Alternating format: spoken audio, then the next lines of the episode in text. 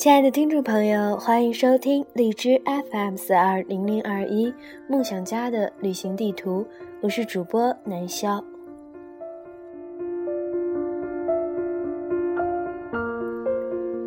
主播呀，在朋友圈中呢，收藏了这样一篇文章，叫做 “S 小姐的朋友圈”。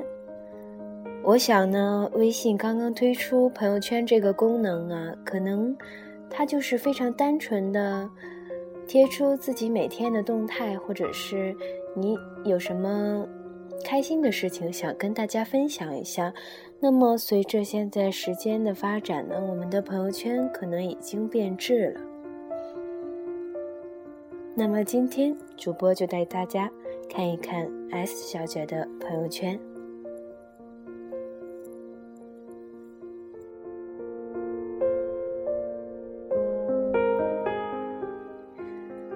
我们大胆猜测，他的朋友圈肯定还有第四个分组、第五个分组、第六个分组，每一个分组都是一个平行的世界，每一个分组都是不同版本的 S 小姐。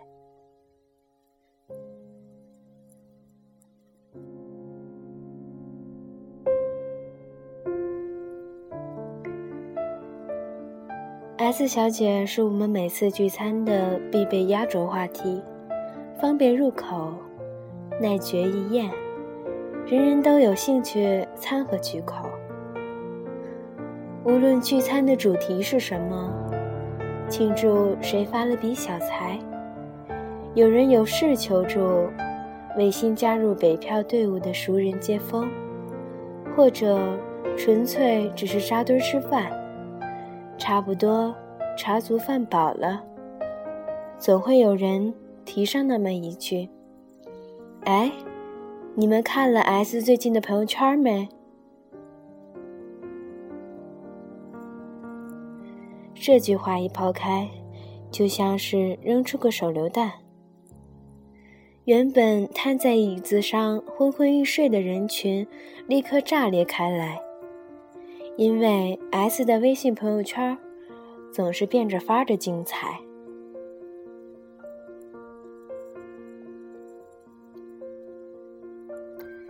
听好了，有人掏出手机，点开微信，开始念。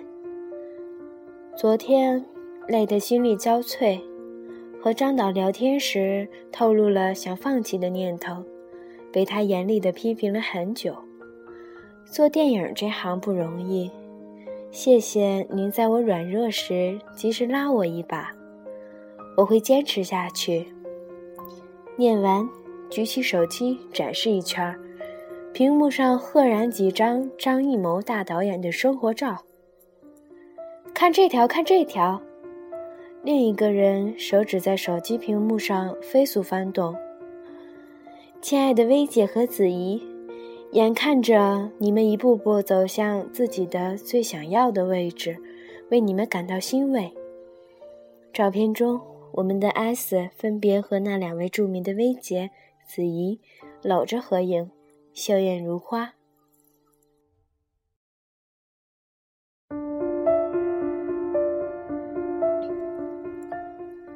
Home Party 模式开启，辛苦了这么多天。好好犒劳自己一下，谢谢亲爱的他送来我的礼物，木马。一个阴阳怪气、捏着嗓子的声音。这回不等他落下，我们纷纷已经埋头滑动自己的手机，欣赏了满打满算九张豪宅、豪车、豪包的远近特写。我还注意到这条朋友圈下面的有一条唯一的评论，来自他自己。统一回复大家：包包四万八，他非要买，我也觉得不值。后面附了几个委屈的表情。S 小姐是谁？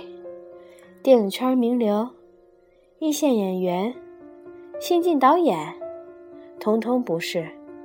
至少在我们了解的范围内，S 小姐只是我们的老朋友之一。中学时期参加某个作文比赛认识的赛友。一起北漂的苦逼文艺青年，来北京两年，辗转托圈内关系，做过图书编辑实习生，剧本修改枪手。不过要细抠起来，后者也确实能和电影挂点钩。差不多有一年半的时间，艾斯每天跟我们厮混，毛衣起球，刘海出油，缩在人群里玩手机，在朋友圈里抱怨工资太少，工作受气。房租太贵，以及男同事太丑太极品，有时候后半夜发一串哭的表情，下面马上出现零星几个赞。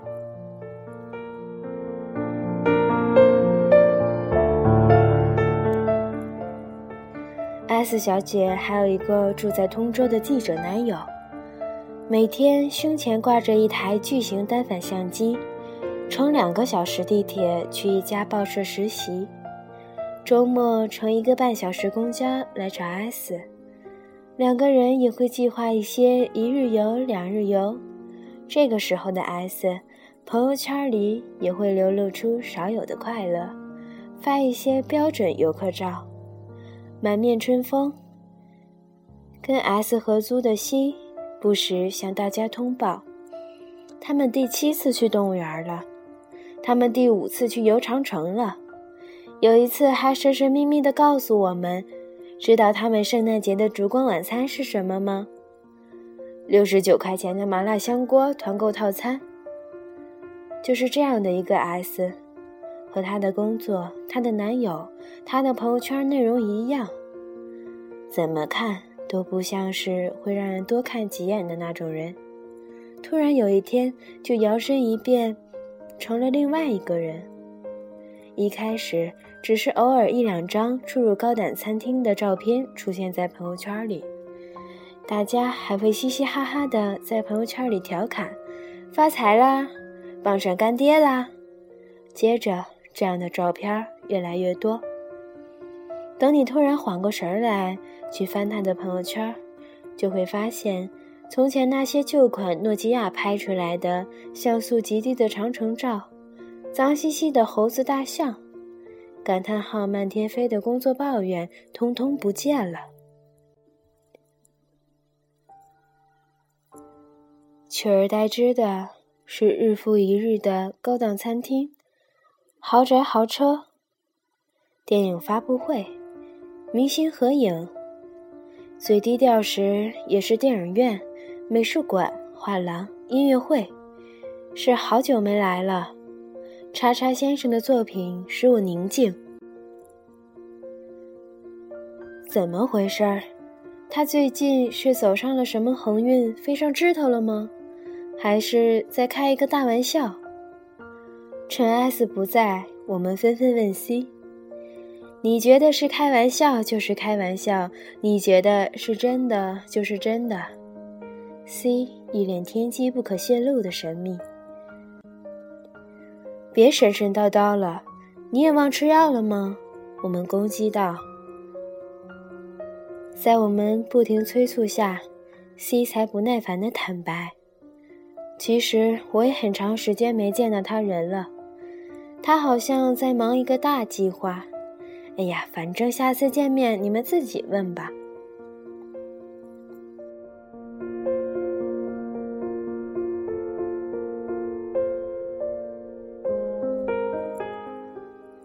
于是，我们在一种迫不及待的焦灼里，刷着 S 的朋友圈，等着这个下次见面。S 也许真的忙起来了，算一算，也已经连续四次缺席我们的聚餐，朋友圈倒是无比勤快地更新着。这个时候，我们已经不敢评论了，就连赞。也不大点了，因为在搞清楚真相以前，你根本不知道评论什么适合，评论什么不合适。任何一种表态都有可能落下笑柄。你告诉他不想来就别来了，让他跟他的张导谈心去吧。W 难得开口，对着 C 说。在我们这群人里，W 年纪略长几岁，最能写，发表文章的刊物最高级，也是最早有独立编剧的影视作品在电视上播出的。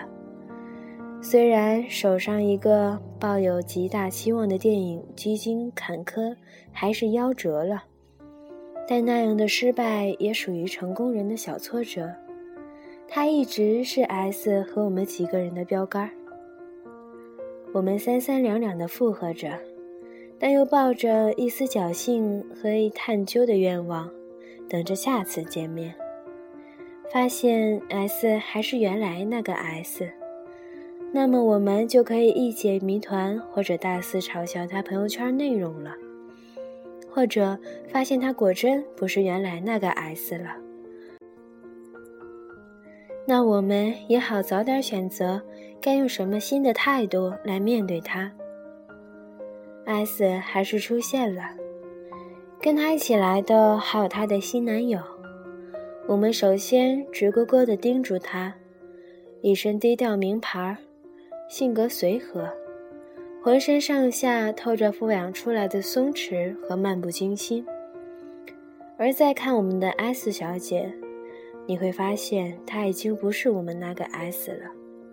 卷了头发，精致的淡妆，优雅的套装裙儿，牛皮高跟鞋，坐姿优雅，轻声细语。我们也很快反应过来，送 S 四万八八的包。是新男友，而不是通州记者男友，更不是我们曾经以为的情况之一——记者男友的突然爆发。那么，S 迅速混入电影圈顶端，也是因为这个富二代男友吗？就在我们心照不宣的沉默下来，内心暗自嘀咕的时候，S 抛出了一个更大的炸弹。对了，告诉大家一声，我开了一家影视公司，新一年想好好做几个电影。毕竟好的东西是要花心思打磨的，自己有个工作室比较放心。话毕，起身优雅地发给每人一张名片，全然忽略我们惊愕如雕塑的反应。这次见面之后，S 就彻底的成为了一个谜。S 是富二代吗？以前是因为低调才吃六十九元的麻辣香锅套餐。我们想起出游的刘海和起球的毛衣，否定了这个猜测，因为没有人会因为低调而故意选择屌丝气质，除非是神经病。有人怀疑是富二代男朋友给了他这一切，包括开公司。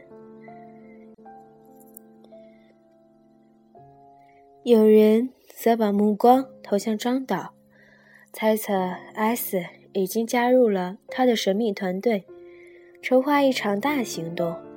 没准儿明年上映的几部大戏之中，其中就有他编剧制作的。对呀，张导，张导，也许因为亲眼见到了 S 脱胎换骨后的真人，之后半当真半当笑话的朋友圈内容突然增加了分量。我们聒噪的讨论着，面容无不带有新奇的惊恐。注意点儿，你们有点无聊了哦。W 突然板起面孔，引起一阵沉默。但一转身，他就去问西：“真的吗？”尽管疑思重重，但谁也没有去问 S 本人究竟是哪一种情况。谁也不想戳痛自己薄弱的自尊心。只是每一天，我都会打开 S 的朋友圈看几遍。那些图片似乎带有魔力，给人一种美好的、愉快的幻觉。因为点的次数太多导致后来只要是他朋友圈里的照片通通不用缓冲碰一下就立刻弹出清晰大图。虽然没有问其他人但我相信他们也跟我差不多。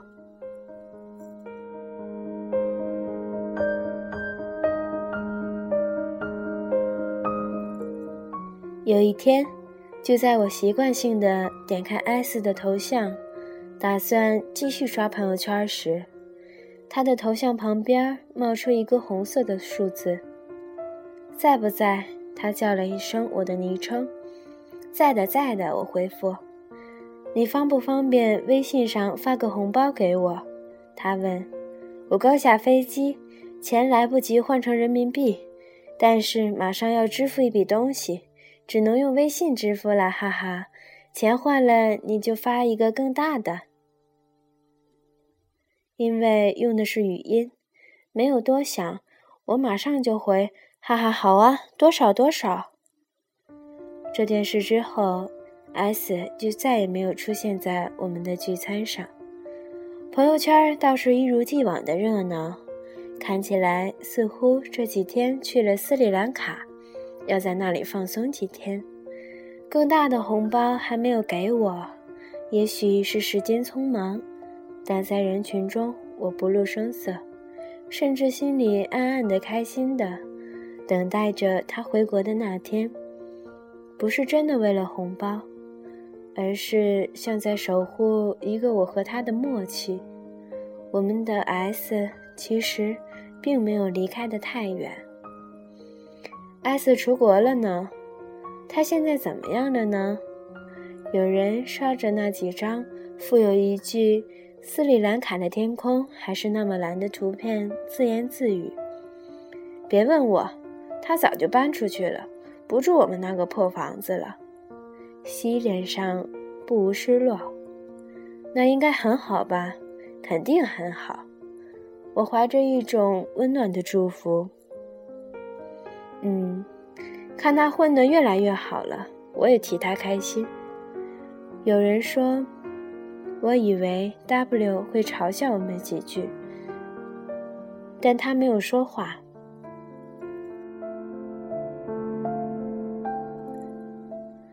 事情转折是在半个月后，圈子里面一个小姑娘声称在大悦城的地下美食城看到了 S。他连连保证那就是 S，绝对不会认错人，脸上因认真而涌起阵阵红晕。也就是说，他没有出国了。大家不置可否。出国突然回来了也不稀奇呀，我说。但是马上我就闭了嘴，因为 S 的朋友圈突然弹出一条新的动态：国外的空气确实好很多，让我逃离雾霾。多享受一会儿大自然的馈赠吧。下次谁碰到了，就直接上去问他呗。最后 W 建议道。而这个下次并没有隔太久，很快又有人在鼓楼东大街看到逛街的 S。离奇的是，和 S 并肩走在一起的，并不是富二代男朋友，而是那个我们再熟悉不过的通州记者男朋友。因为涉及到感情隐私，看到的人也没有上前询问他，绕道走开了。这个新的发现引起阵阵猜测，终于有人抛出致命的疑问：你们有没有觉得他的照片有点假？早就觉得了，有人立刻回答：一开始就感觉不对劲儿。我们迅速投入到找茬的热情中。发现 S 朋友圈里那些豪华别墅、豪车、名牌衣服、包、巴黎街头、斯里兰卡的天空、真岛，通通没有他本人的痕迹，确实有些耐人寻味。另外，他给自己评论的那些，统一回复大家，也怎么看都像是自说自话，压根儿就没有什么提问者吧。当时唯一迷惑到我们的明星合影，也似乎没那么难解释。只要和这个圈子挂一点点钩，谁都可以去一些相关场合蹭几张合照。在大家的你一言我一语中，S 的信誉岌岌可危。而接下来的一件事，彻底把我拉入一个暗暗的担忧的境地。我所在的影视公司出了新剧，反响不错，办了一场庆功酒会。作为员工，我自然也在酒会上。和我邻座的姑娘来自一家影视公司，自来熟。闲聊之际，给我们展示公司微信群的 Q 版头像。在群成员那一栏里，我赫然瞥见 S 的头像，确认了一番，不光是头像，昵称也是一样。他也是你们公司的吗？我问。是啊，我们公司剧本策划经理的助理。他说着。顺手点开那个头像，滑进朋友圈。奇怪的是，朋友圈里又完全不是我平时看到的那个 S 的朋友圈了。没有豪宅豪车，没有明星合影，没有斯里兰卡的天空，没有巴黎街头，取而代之的是大段大段的咬牙含泪的励志格言，是。路是一步一步走的，事是一件一件做的，踏实做人，不计回报。是加班到这个点儿，只求所有事情都过自己这一关，无愧于心。晚安。也发过一张照片，那是我们熟悉的那个记者男友。傅言：谢谢你陪我一起打拼。邻座女孩告诉我，此人低调、勤奋、朴实，是公认的劳模。她特别的强调，也许现在周末还在公司加班呢。为了防止认错人，我又再三的确认了几遍微信号，甚至打开自己手机里 S 的账号，反复对比。没错，就是他。为什么同样一个账号，朋友圈里却完全是两种内容？我很快明白了，S 设置了分组可见。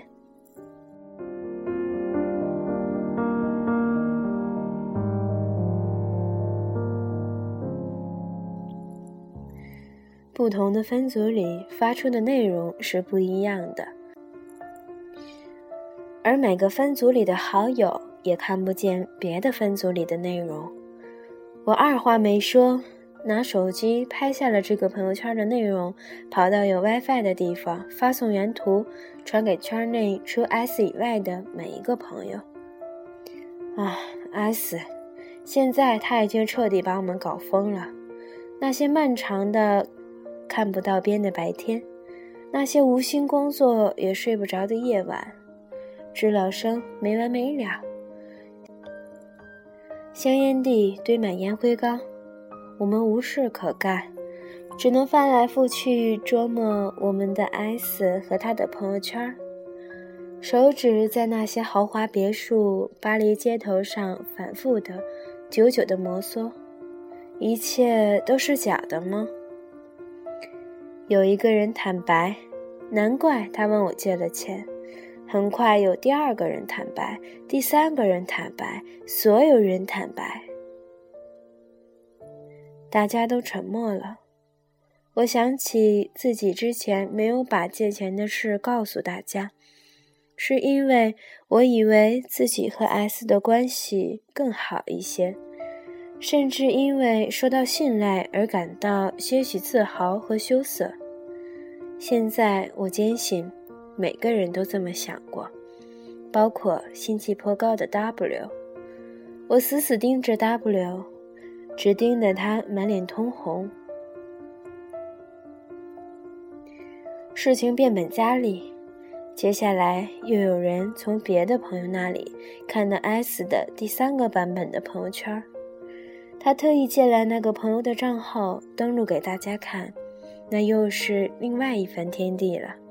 我们的 S 涂着魅惑红唇，披散着凌乱长发，露出半只肩膀和事业线，做出小野猫的姿势，性感撩人，在后半夜的朋友圈发出无言的召唤，而白天就是鬼马卖萌小白兔，满屏幕嘟嘴锤子手，大家滋滋感慨。如果不是亲眼见到，仅凭想象力的触须，还真难以触及 S 如此风情万种的一面。分享给大家，看的人亲昵地称之为“绿茶版 S”、“大蜜 S”，并特别补充，此版本很可能只对帝都富二代圈年轻男子开放。我们大胆猜测，S 的朋友圈肯定还有第四个分组、第五个分组、第六个分组，每一个分组都是一个平行世界，每一个分组都是不同版本的 S，而我们所在的分组里就是富豪版的 S。讽刺的是，据我们目前所知，他也只对这个分组里的我们掏过红包。那我们现在怎么办？一个泱泱的声音。我们看向 W，每到关键时候，他总是比我们更冷静、更淡定、更理性。果然，这次也一样。他想了一会儿，说：“他不是留给我们名片了吗？去一探究竟好了。”“对对，名片。”S 派发给我们的新名片还在，很多人都随身揣在包里。他的公司名称、地址、电话，白纸黑字印着呢，还能有假吗？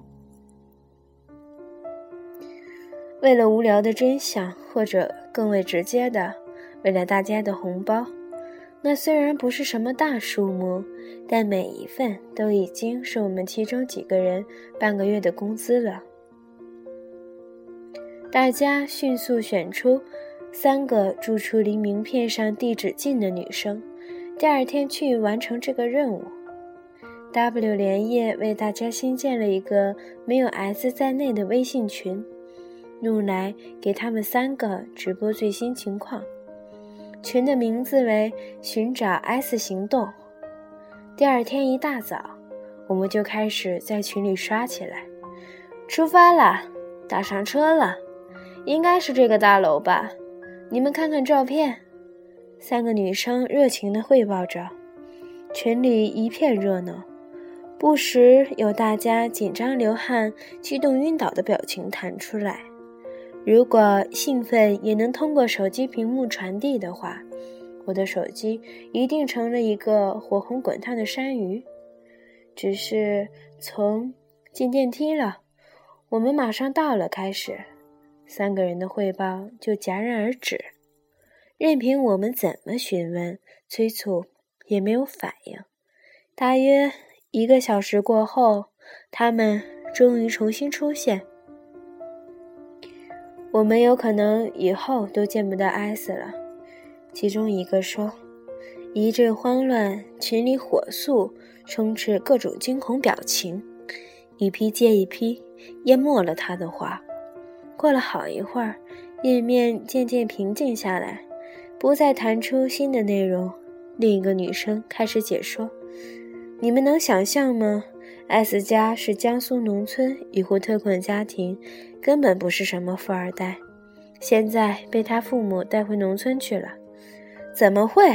我们不解道：“他还开了公司，住豪宅，开豪车呢。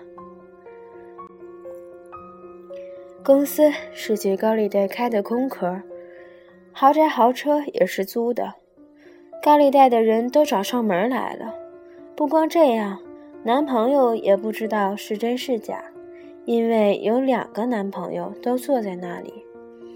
天了，我们开始担忧自己的红包。所以说，两个平行世界里，分别有一个男朋友了，好强大！有人已经接受了钱讨不回来的可能。估计不止。如果她有十个朋友圈分组，也许就有十个男朋友吧，没准儿。S 人间蒸发了数天后，他的父母突然出面解决了这件事，也挨个联系了我们，还清了那些红包。据说 S 回到老家后，决定从此不再回到这个是非之地。S 走后就不再更新朋友圈了。一周后，我们这群人再次聚到一起，为了一个新到北京开始北漂的老赛友接风。也许是红包的失而复得，让大家恢复了和善。有人伤感地感慨艾斯经过这一遭，肯定彻底厌倦了大都市里的喧嚣浮沉，一心皈依老家那片净土。现在，我们才是真正的、彻底的失去艾斯了。他不是出国了吗？新来的老赛友突然说：“刚刚他还发了朋友圈。”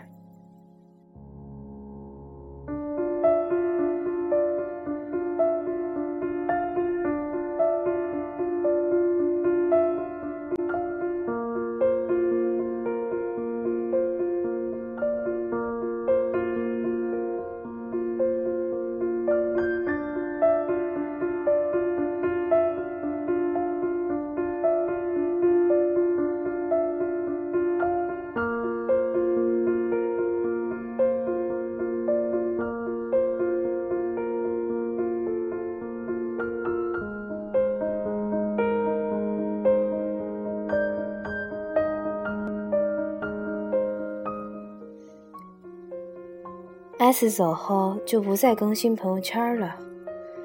一周后，我们这群人再次聚在一起，为一个新到北京、开始北漂的老赛友接风。也许是红包的失而复得，又让大家恢复了和善。有人伤感的感慨：S 经过了这一遭。肯定彻底厌倦了大都市里的喧嚣浮沉，一心皈依老家那片净土。现在我们才是真正的、彻底的失去 S 了。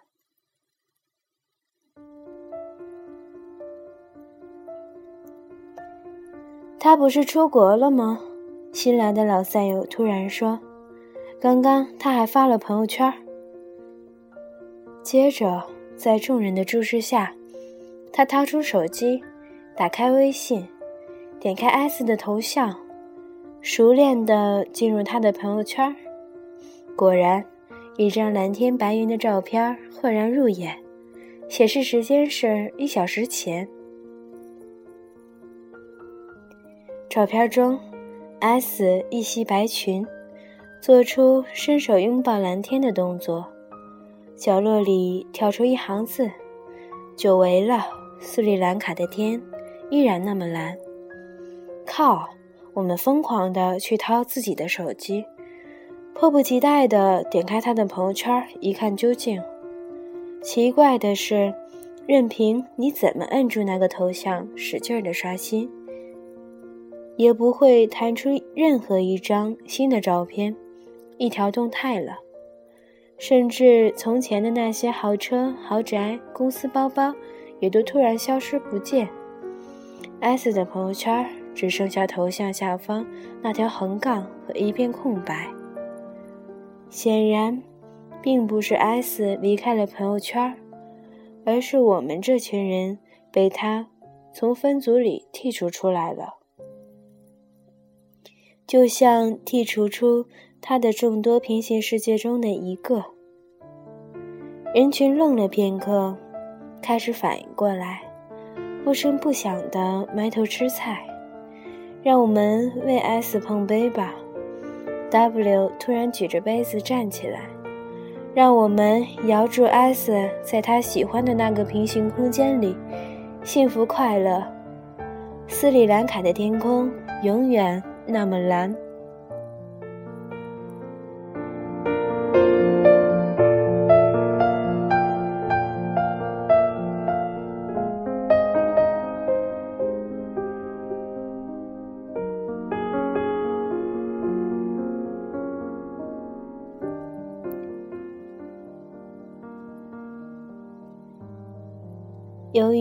主播最近感冒了，可能声音不是特别好听，对此给大家造成听觉上的不习惯，主播表示抱歉。那么本期的节目呢，到这里就结束了，让我们下期再见。